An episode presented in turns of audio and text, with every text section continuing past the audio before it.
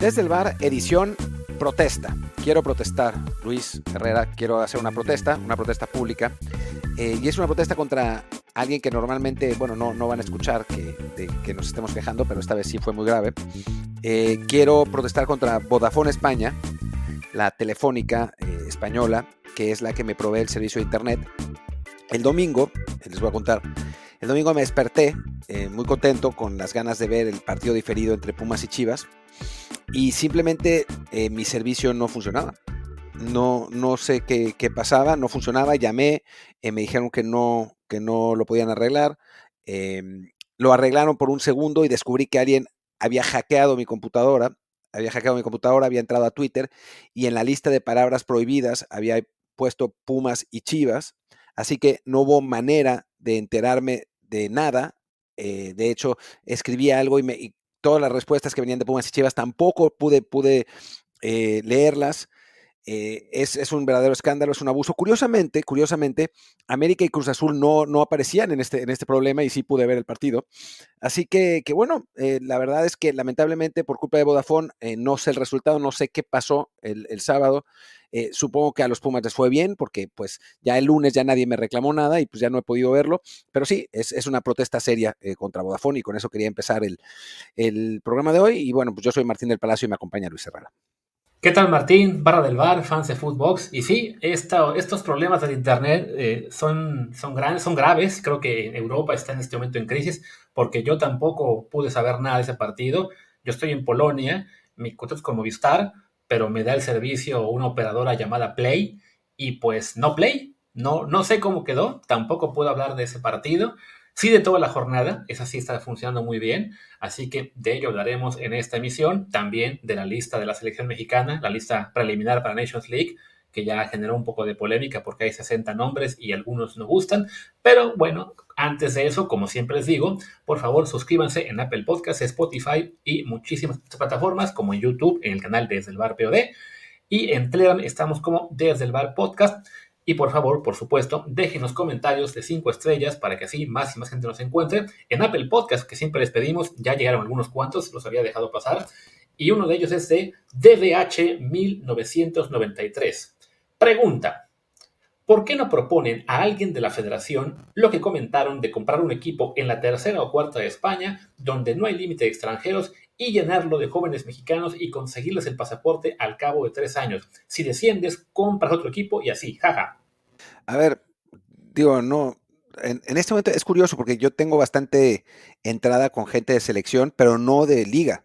tal vez por las críticas a Miquel Arreola, pero bueno, entonces sí, tendría que ser como los, los dueños, ¿no? O sea, los dueños de los, de los 18 equipos, más que la federación misma, tendría que ser como un, poco el, el consejo de dueños que se llamaba pero estaría bien, la verdad es que estaría bueno. Desde aquí lanzamos la propuesta y, y, bueno, cuando tengamos la oportunidad de hablar con alguien, con alguno de los, aunque sea presidentes de los, de los equipos, pues sí, creo que, que podría ser, ¿no? Porque, porque creo que sí sería una muy buena manera de desarrollar a los jugadores, de poder que, conseguir que tengan el pasaporte eh, y, realmente un, un eh, pues un paso adelante, ¿no?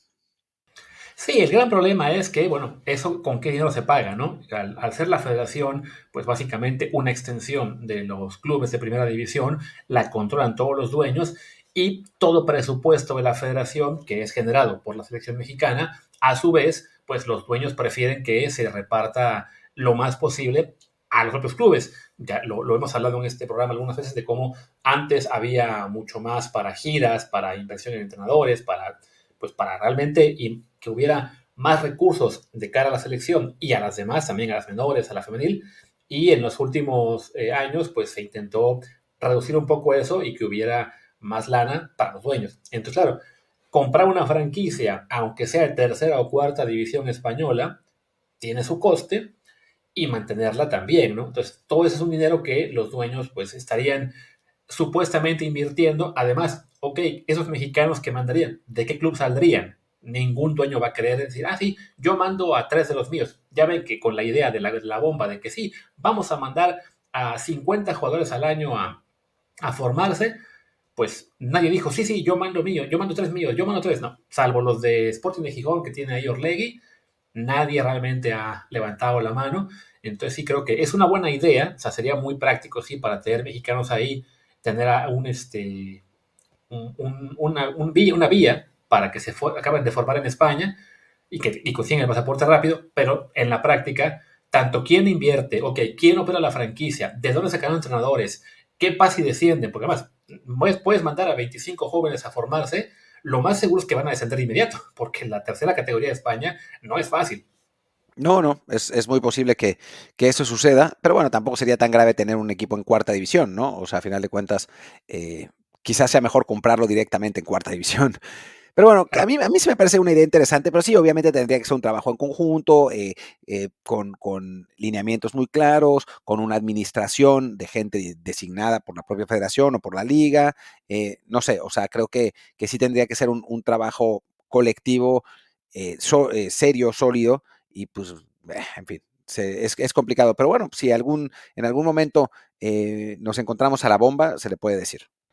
Sí, sí, creo que yo vería más factible el hacer una asociación con quien ya compró una franquicia en España en su momento. Bueno, el Salamanca, el Salamanca sigue siendo de mexicanos, aunque ya creo que ya va por la quinta categoría, o si acaso en la cuarta.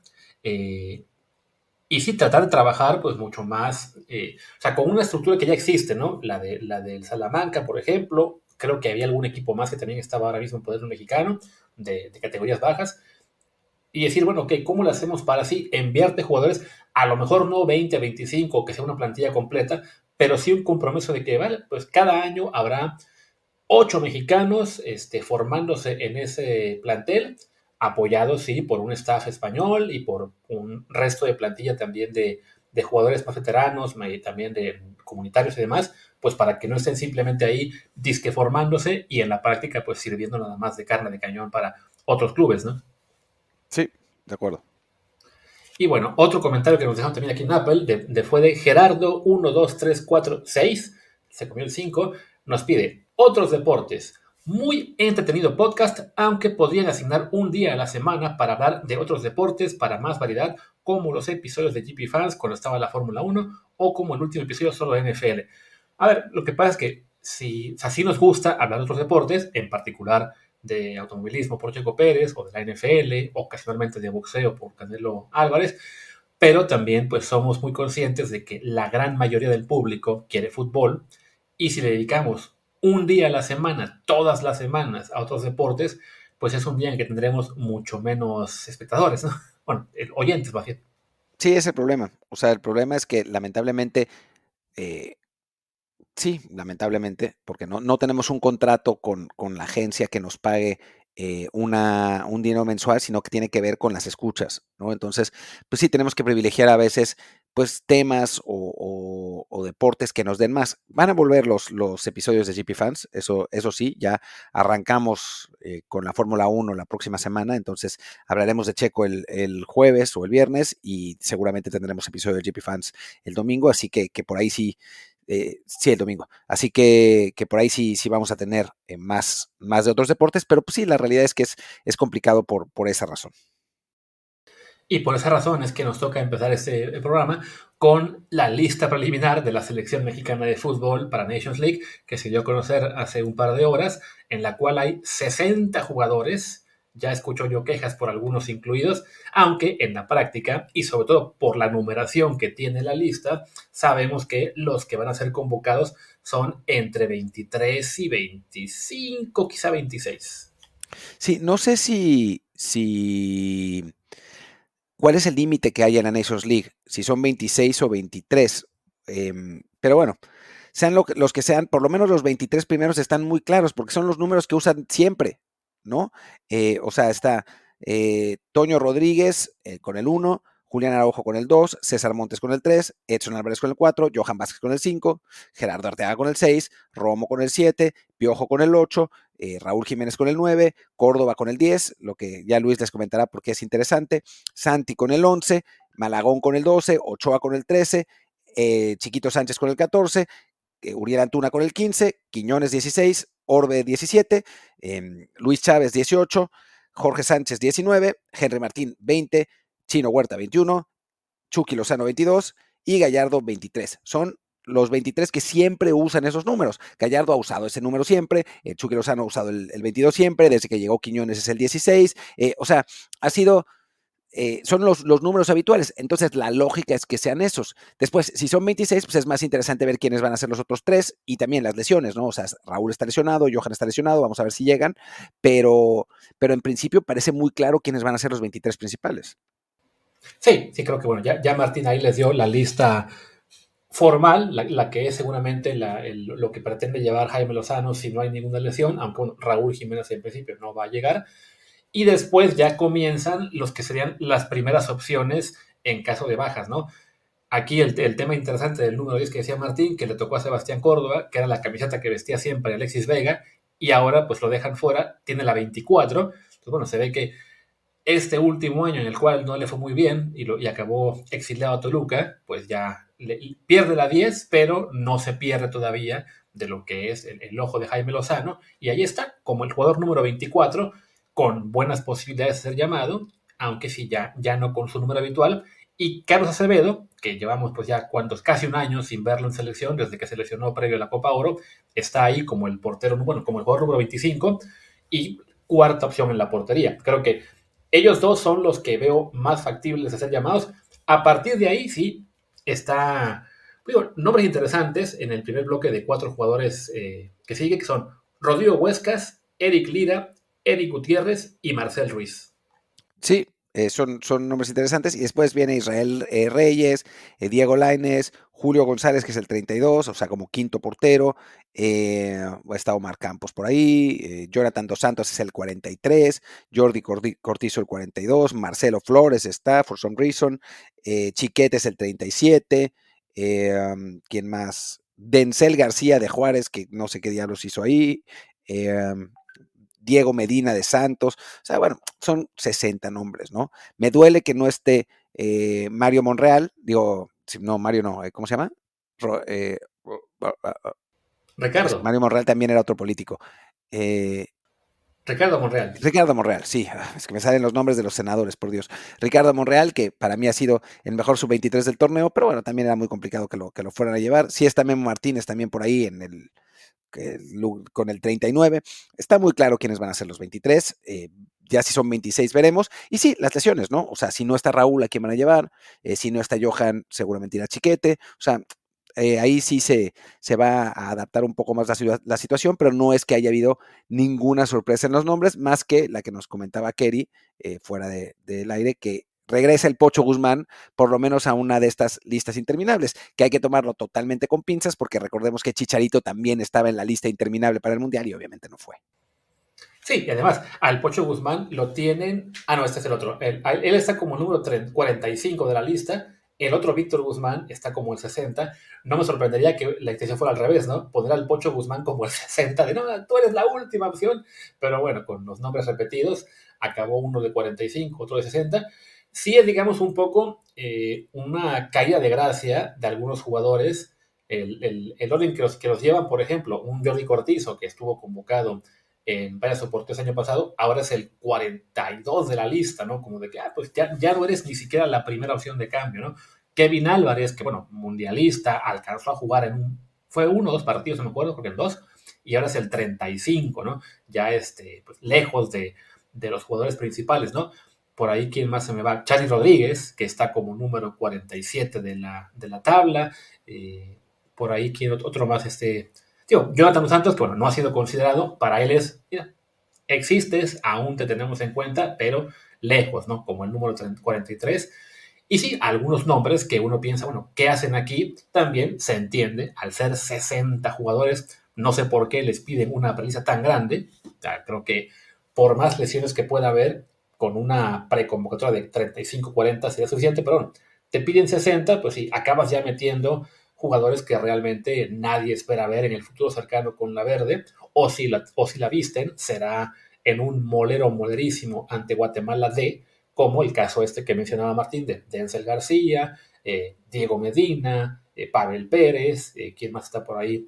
Rafael Fernández de Tijuana, el propio Marcelo Flores, que pues no, no, no, no, no pertenece a la misma selección, y varios más, ¿no?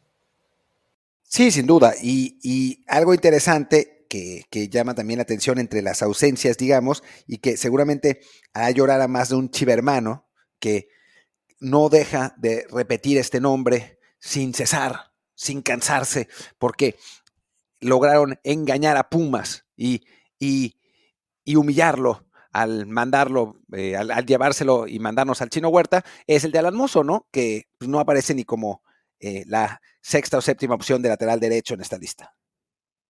Sí, que llama la atención porque, bueno, la verdad es que Mozo sí tuvo un torneo decente, eh, lo que fue en la apertura, jugó bien, me dicen, en algunos partidos recientes, yo no lo pude ver, así que no lo sé, pero bueno, está, está ignorado. Creo que entonces, en esa posición, como tienes a Julián Araujo y Jorge Sainz en Europa, además de, bueno, Kevin Álvarez como en teoría la tercera opción, y seguramente olvido a alguien más, pues sí, que esté o no considerado Alan Mozo no es muy importante, salvo, claro, para los fans de Chivas que quieren tener ahí a prácticamente todo su equipo titular, ¿no? O sea, ya no falta mucho para que empiecen a pedir que también incluyan a Tala Rangel, no faltará también para que pidan que vuelva Chicharito, eh, que estarán llorando porque Kay Cowell no puede ser seleccionado nacional, etcétera, ¿no? Bueno, en algún momento pedían al, Guacho, al Oso, no me acuerdo, del Oso González, al Tepa González, creo que también, en fin, han, pedido una, a toda una serie de jugadores bizarros, eh, de los aficionados de Chivas. Bueno, ahora mismo están, ahora que lo pienso, el Piojo Alvarado, Ahí está, es el 8. Ah, sí, sí, sí, sí, es que sí, llegó. Sí, Pero, sí, no. Este, no, el Viejo Alvarado, que lo, lo, adoran en este momento, no estoy seguro por qué, no, no lo he visto Está jugando bien. en los, en los últimos cinco días. Bueno, pero es que el fin de semana yo no lo vi jugar, entonces no sé si jugó ah. también o no.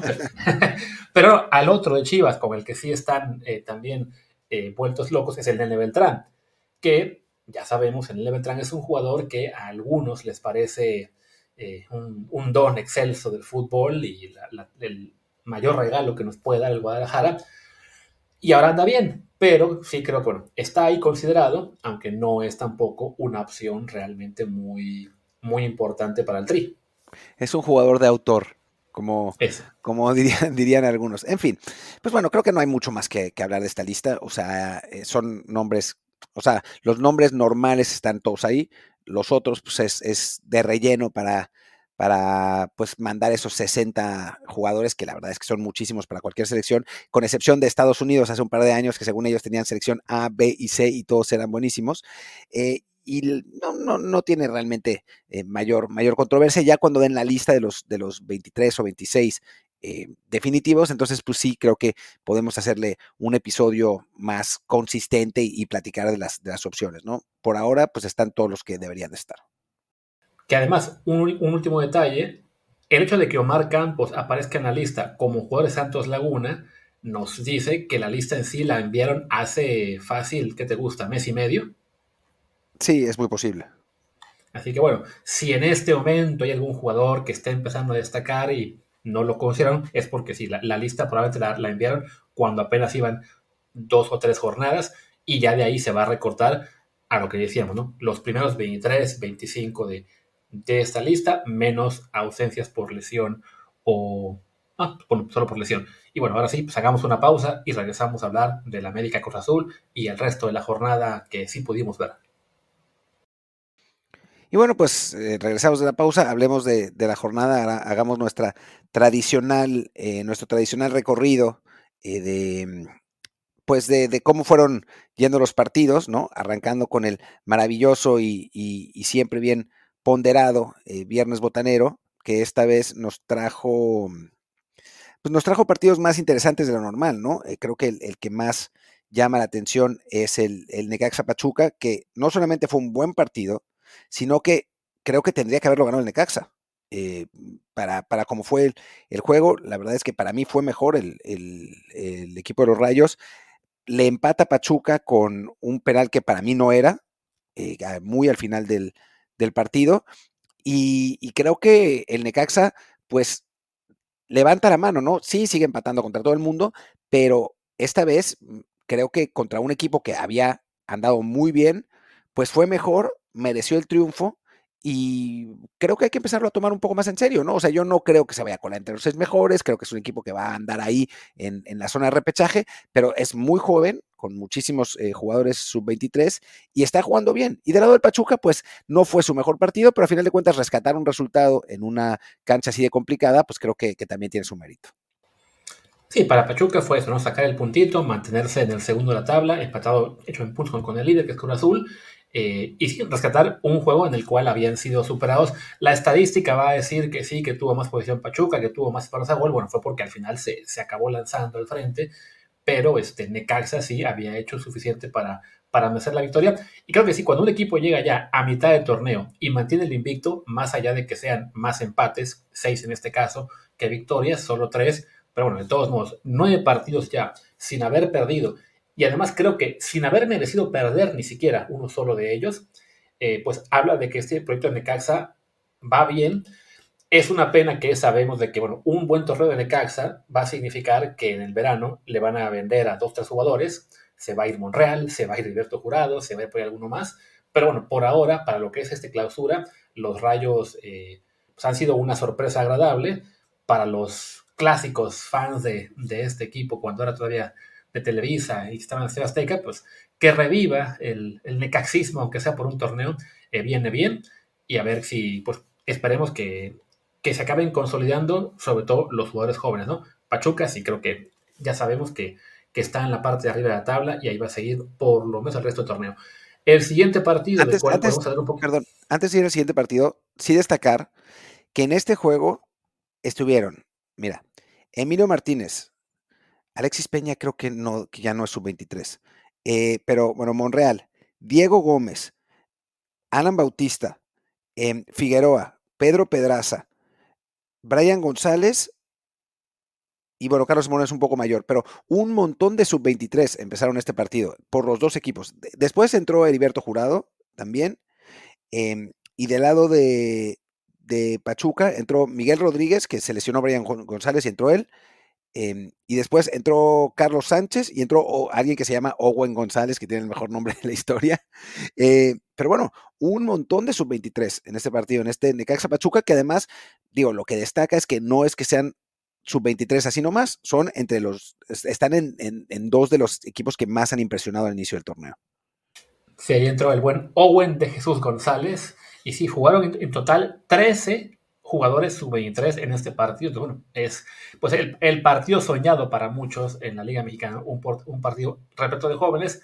No fue partido soñado el Puebla Querétaro, del cual creo que solamente deberíamos comentar, que quedó 2 a 0 a favor de Gallos Blancos en el Cuauhtémoc, y con eso la directiva del Puebla dijo, pues saben qué, la culpa no es nuestra por tener una plantilla de mierda, la culpa no es nuestra por haber vendido al único jugador bueno que teníamos, la culpa es de Ricardo Carvajal, que el torneo pasado nos metió al top 6 y ahora nos tiene en la mugre, así que Ricardo Carvajal fue despedido y es una mamada.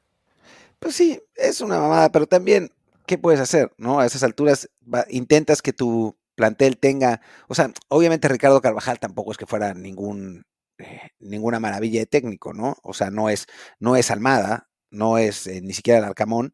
Entonces creo que que digo, no, no es que eh, Aristeguieta, que es el nuevo entrenador de, del Puebla, que ha dirigido a ocho, ocho partidos de sub-23 y es todo, pues tampoco es que vaya a cambiar gran cosa, pero intentas, intentas algo distinto, ¿no? Obviamente no es que Carvajal sea el culpable, el culpable es la directiva, pero ya a estas alturas, como viene en la mano, pues, ¿qué otra puedes hacer, no? O sea, tampoco es que, que haya gran cosa. Mira, tan sencillo que Carvajal, ok, no es Arcamón, pero él sí metió al Puebla a la liga directo.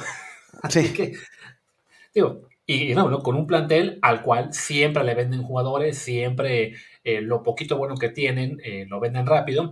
Entonces, sí, es la verdad que, que, ha sido un mal torneo, pues sí, porque esa es la realidad del plantel, más allá de la capacidad o no de, del entrenador. Pero bueno, eh, se fue el. De hecho, el, una, cosa, una cosa más, eh, dos cosas, ¿no? Que en, en, en esta línea en la que estamos. El Puebla es el equipo con el 11 titular más viejo del torneo, que eso también influye, ¿no? 30.5 años.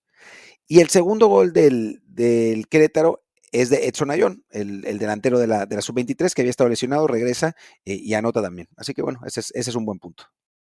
Sí, y bueno, también ya con eso son dos técnicos despedidos, los dos mexicanos, primero nuestro amigo Diego Mejía, ahora Ricardo Carvajal, y pues creo que además los dos reemplazados por extranjeros, entonces pues ya, eh, no, no es la, la, mejor noticia esta. Mejor vámonos al siguiente partido. No, son, tres, son tres despedidos. Eh, recuerda que se, va, se fue también Baba de León y, y llega Nacho Ambriz.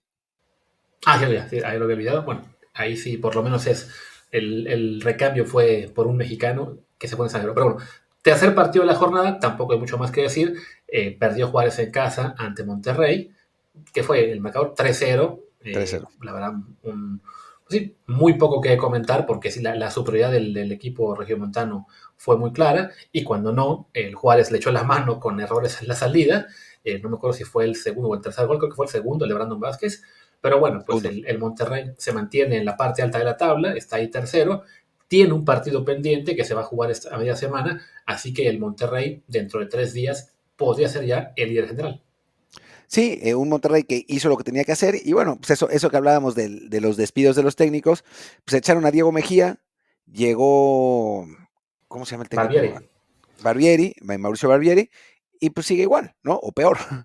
Así que no, no es que haya cambiado gran cosa con un equipo de Juárez que ha, ha contratado jugadores como en, en al mayoreo, ¿no? Varios jugadores del mismo nivel, así muy, muy medianos, y por lo, por lo pronto el, pues la, la, idea no les ha funcionado para nada, ¿no? Eh, realmente ha sido eh, lamentable lo de jugar esta temporada, que está en último lugar eh, general, y pues no se ve cómo, cómo vaya a, salir de ahí.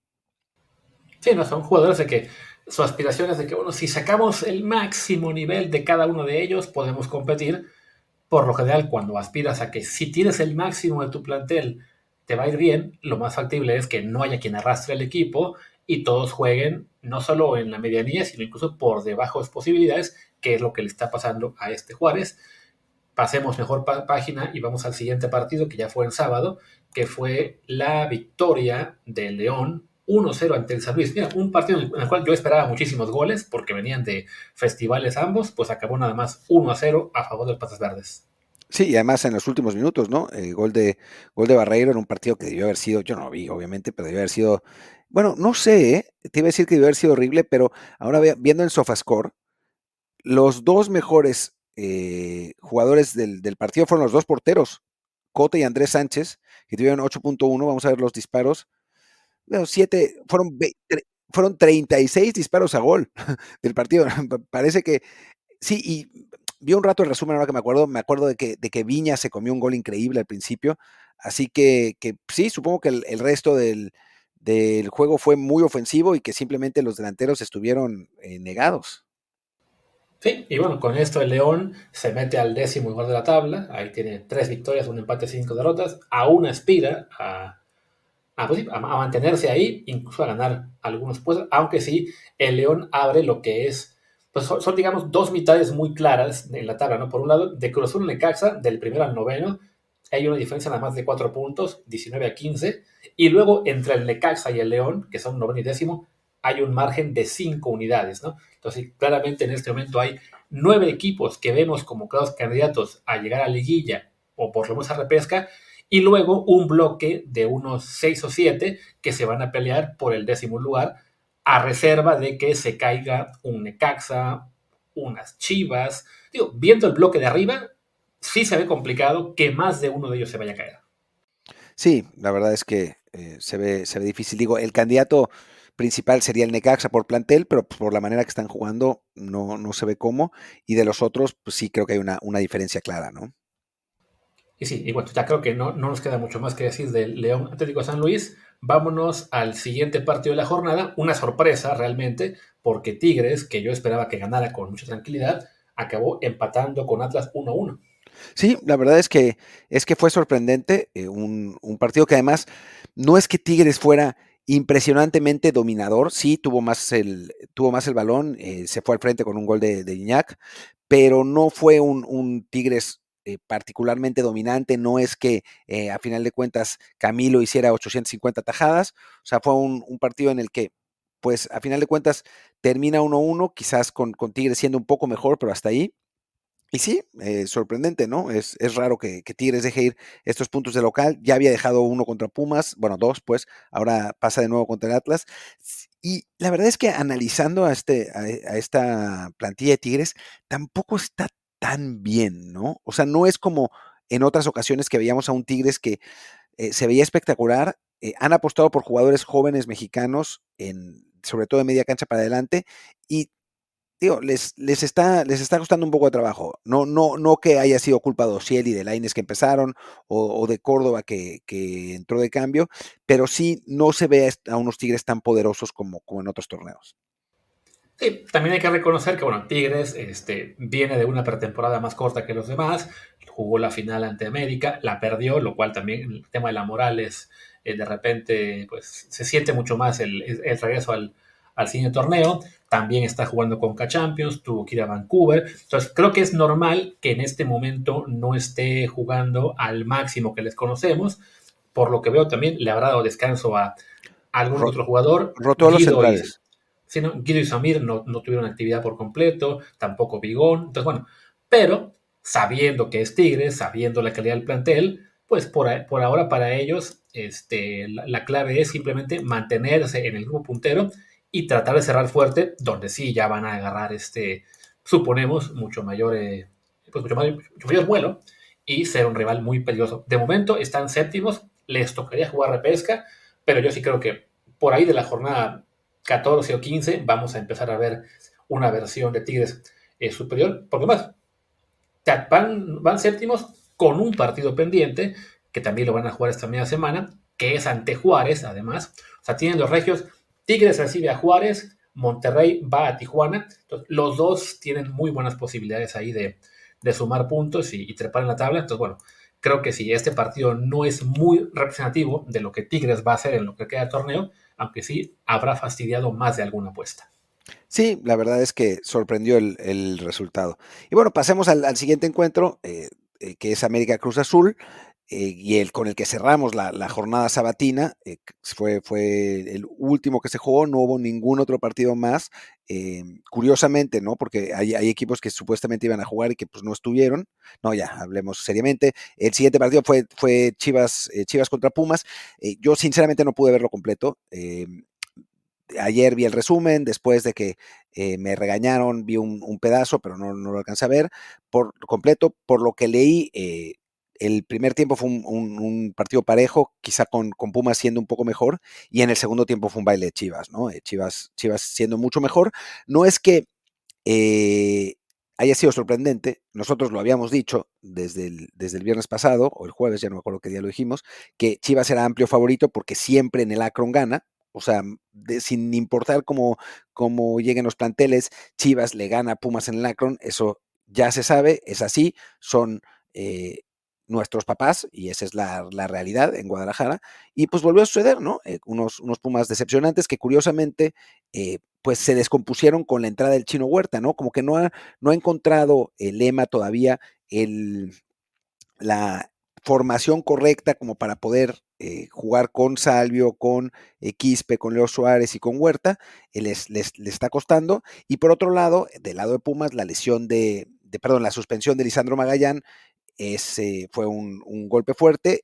entró José Galindo, cada vez que, después además se lesionó, cada vez que no ha jugado uno de los centrales titulares y ha entrado Galindo, Pumas se come tres goles y pierde.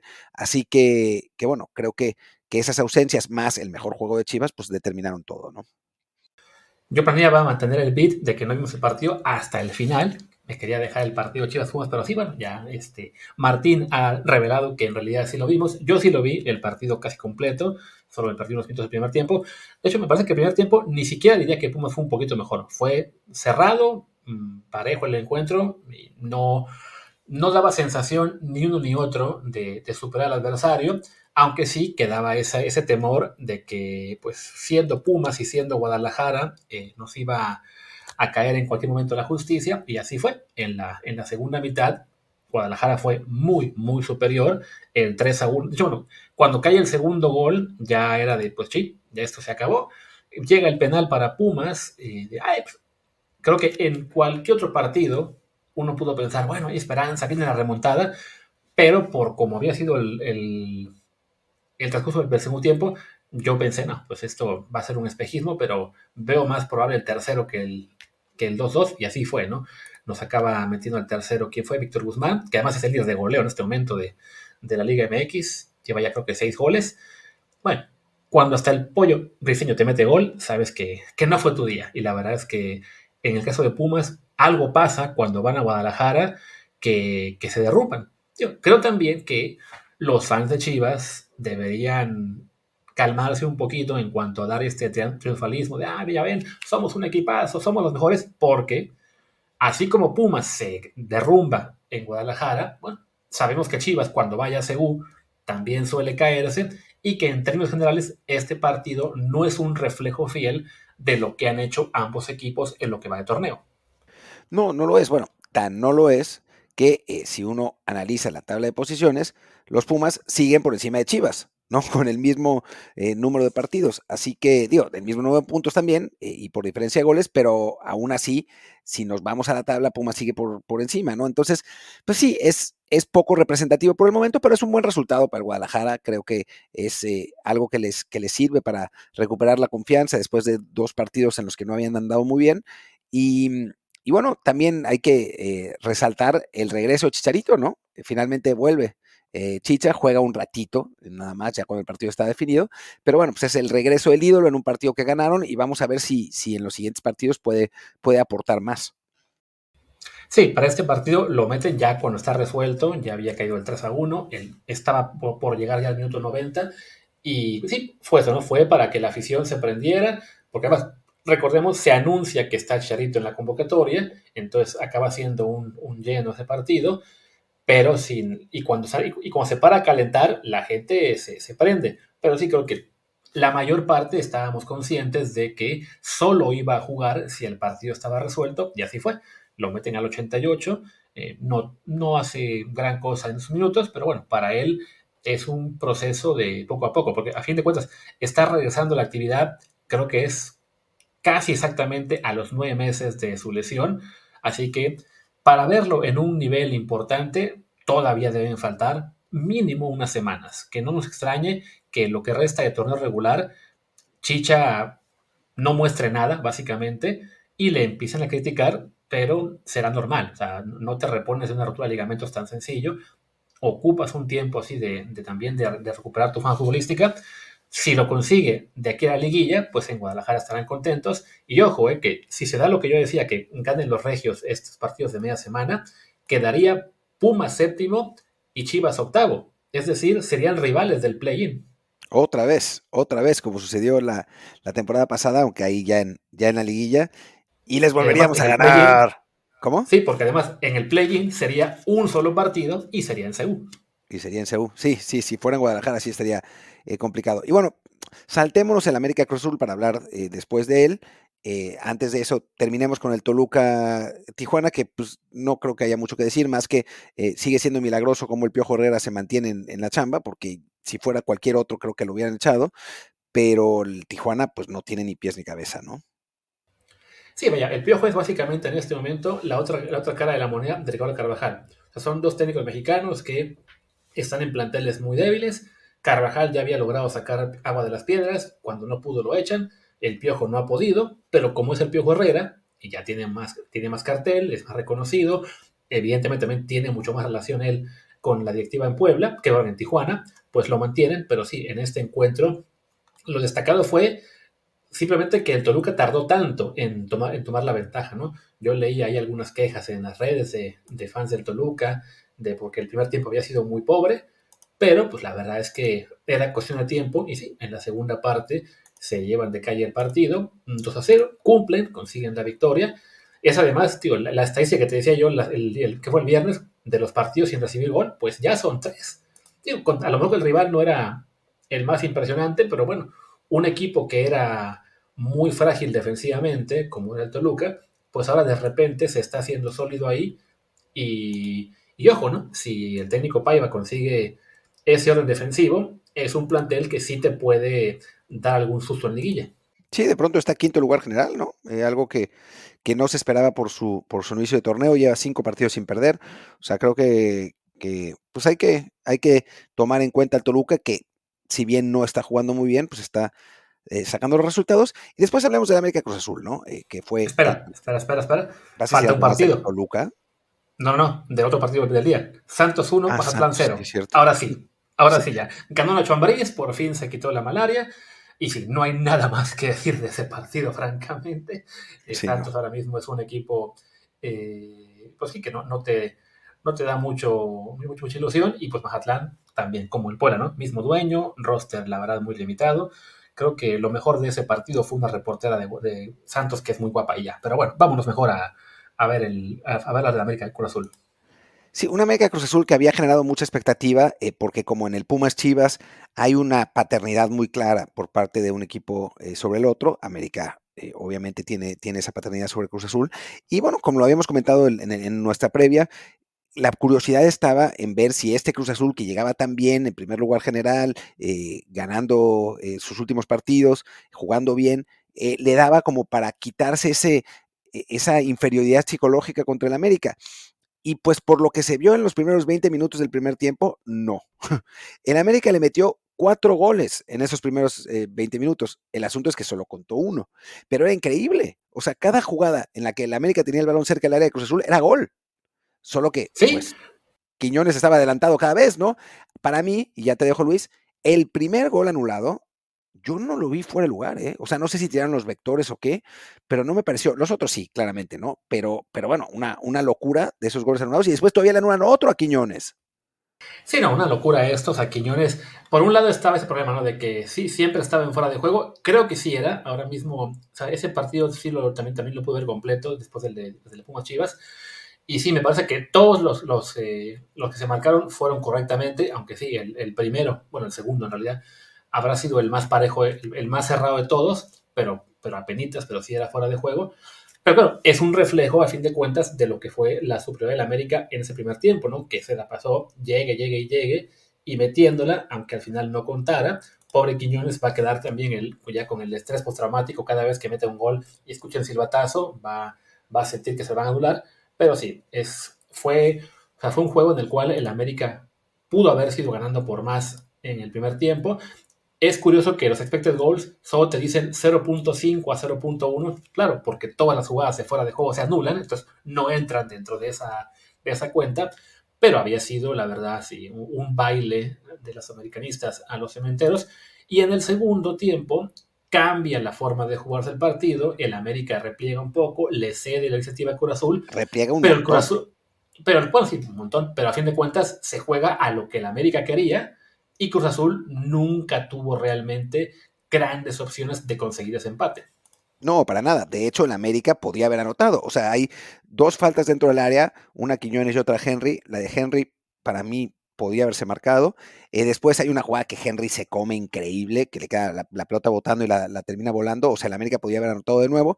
Sí es verdad que Cruz Azul tuvo la, posesión del juego, pero creo que Jardín lo, lo, Perdón, lo, lo, planea así, em, aprovechando que el, Cruz Azul es un equipo que aprieta muy arriba. Eh, Fernando Palazuelos, que estaba hablando eh, yo con él antes de, entrar, me dice que se parece al profesorio, ¿no? Que, que él tiene su esquema de juego y que no importa cómo sea, va a jugar así. Y jugar así es presionar hasta arriba. Y pues digo, no, esta vez no lo pagó porque América no, no aprovechó en la segunda mitad, pero pudo haberlo hecho. Y creo que digo, el, resultado a final de cuentas es merecido, ¿no? Más allá de que Cruz Azul haya tenido esa, esa posesión de balón. O sea, el, el, partido se jugó los 90 minutos a lo que América quiso. Y después están los comentarios eh, ardidos de los cruzazulinos de que América ganó como equipo chico y que así no se puede jugar. A ver, no, o sea, en el fútbol no hay maneras correctas e incorrectas de jugar, ¿no? O sea, hay maneras o sea, se, gana con merecimiento o no. A veces no lo mereces y ganas porque la pelota pegó en 30, 30 veces en los postes. Eh, a veces lo mereces y pierdes porque pues, no lograste eh, definir. En este caso, América jugó como quiso jugar y ganó merecidamente. Creo que no hay, no hay mayor discusión.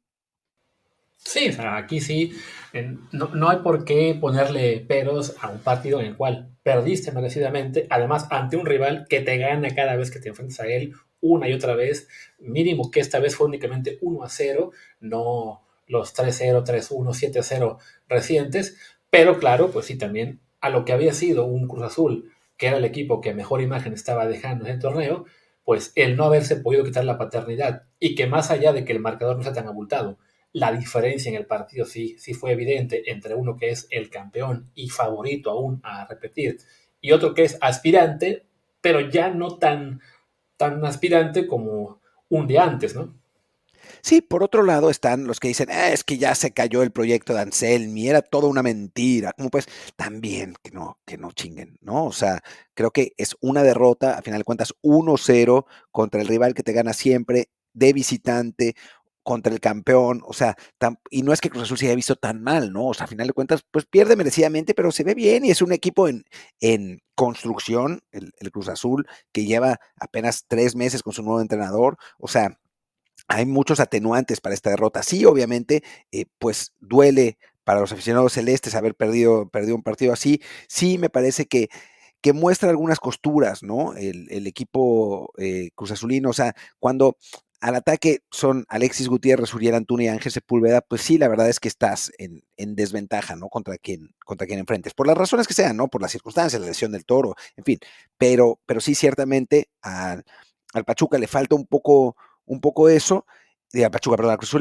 le falta un poco eso, pero aún así me parece que es un equipo que mostró que pertenece, ¿no? A dónde está, aunque sí, esa confianza que tenían los aficionados de que ya era un equipo que estaba para luchar por el título, pues sí recibe un golpe, ¿no?